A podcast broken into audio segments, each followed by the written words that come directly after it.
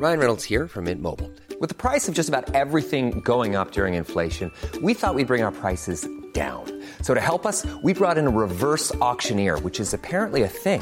Mint Mobile unlimited premium wireless. Ready to get 30, 30, bit to get 30, bit to get 20, 20, 20, bit to get 20, 20, bit to get 15, 15, 15, 15 just 15 bucks a month. So, Give it a try at mintmobile.com slash switch. $45 upfront for three months plus taxes and fees. Promo for new customers for limited time. Unlimited more than 40 gigabytes per month. Slows. Full terms at mintmobile.com. Heraldo Podcast, un lugar para tus oídos. Las películas de Hollywood han hecho que nos imaginemos las nevadas como un momento mágico en el que todo el paisaje se cubre de blanco por la nieve. Los niños salen a jugar con trineos, arman muñecos de nieve y se desatan algunas guerras utilizando el hielo a su alrededor como munición. Pero esto no es tan bonito cuando ocurre en un lugar que normalmente no nieva, como por ejemplo la Ciudad de México. Este es el caso del día más frío en la CDMX. Misterio. Enigmas. Conspiraciones.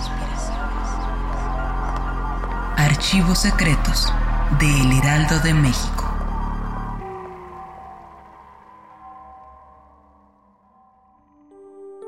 Era el año de 1967. Nuestro país era gobernado por Gustavo Díaz Ordaz. En los cines se proyectaba la película Los Caifanes de Juan Ibáñez y en la radio sonaba la canción Esta tarde vi llover del maestro Armando Manzanero.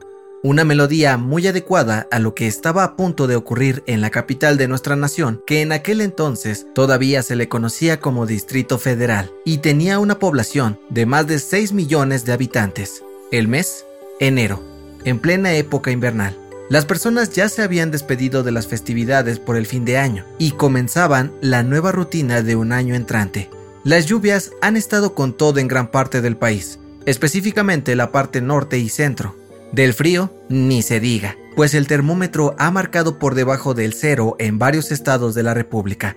Esa fue la señal que, tal vez en aquel entonces, no debió ser ignorada. La noche anterior a ese peculiar 11 de enero, había comenzado una lluvia que duraría cerca de 24 horas, por lo que en diversas partes de la capital se registraron complicaciones, inundaciones y hasta accidentes. Nuestra ciudad está acostumbrada a las fuertes lluvias desde hace mucho tiempo. No es de sorprender, pues antes éramos un enorme lago que ahora se cubre con toneladas de cemento y construcciones. Pero esta lluvia era diferente a todas las demás, pues significaba el preludio de un evento climático que afectaría el ritmo de vida de todos los habitantes. Son las 11 de la noche. La pequeña Alicia de 8 años vive en una hermosa casa ubicada en la delegación Coajimalpa y no puede dormir debido a la fuerte lluvia que no para de caer. Así que decide asomarse por la ventana. Su rostro se llena de duda al notar que el cristal comienza a llenarse de hielo en las orillas. ¿Qué es esto? se pregunta la inocente criatura, quien en sus cortos años de vida nunca había visto tal fenómeno. Pero como un fugaz rayo, llega hasta su mente el recuerdo de una caricatura que recientemente había visto, donde los protagonistas jugaban entre grandes montañas de escarcha a lo que ellos llamaban nieve. ¡Es nieve! gritó la dulce pequeñita mientras corría a despertar a sus papás. Cerca de las 11 de la noche, aquella intensa lluvia comenzaba a transformarse en pequeños copos de nieve, principalmente en colonias de la zona sur del Distrito Federal, tales como San Ángel, Pedregal, Miscoac, Lomas de Chapultepec, por mencionar algunas. Así fue avanzando la nieve durante la madrugada por casi tres horas continuas hasta llegar a la zona centro de la Ciudad de México.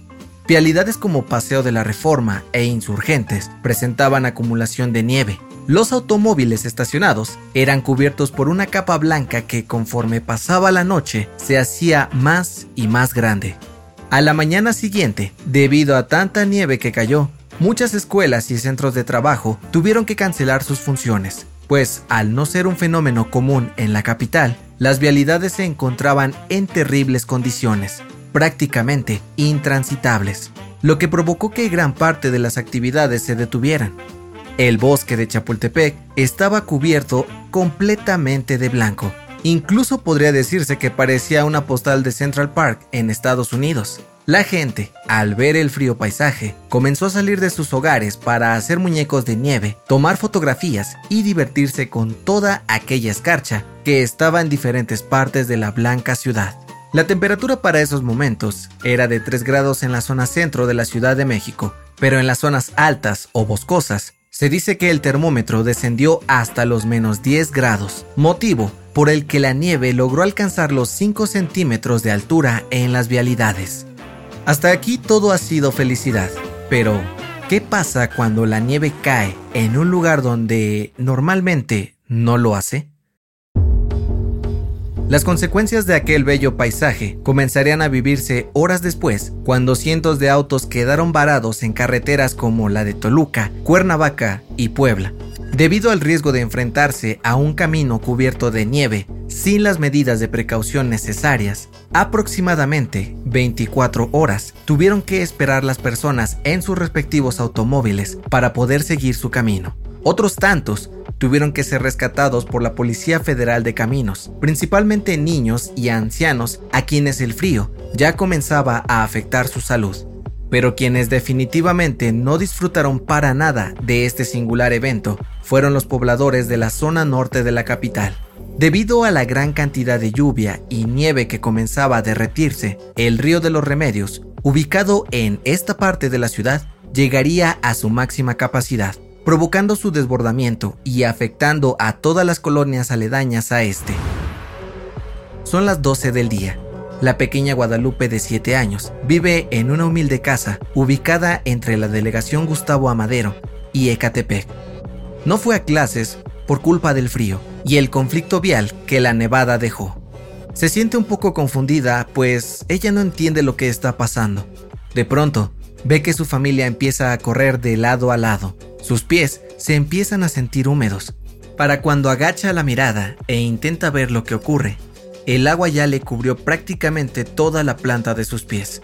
Las autoridades comenzaron la evacuación de cientos de personas en la zona, pues el frío y el agua entrando por las casas era una combinación de alto riesgo que pudo haber dejado cientos de víctimas. Así como Guadalupe, miles de personas no vieron con ojos de alegría aquella gran nevada.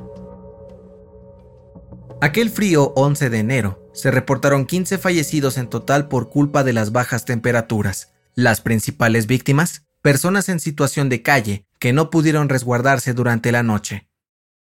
Ninguna persona o autoridad se compadeció de ellos durante la fría madrugada, dejándolos a su suerte con nada más que un cartón y periódicos haciendo la función de una cobija.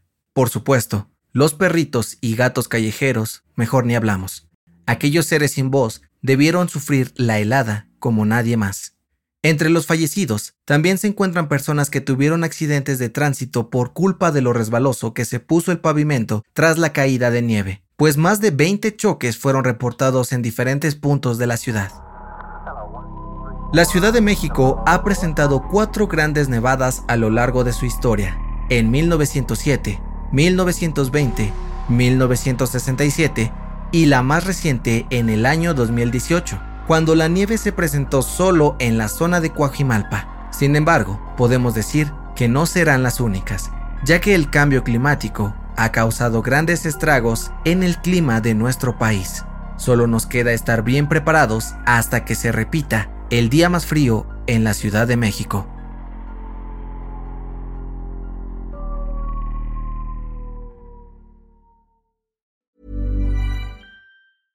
Hey, it's Paige DeSorbo from Giggly Squad. High quality fashion without the price tag. Say hello to Quince.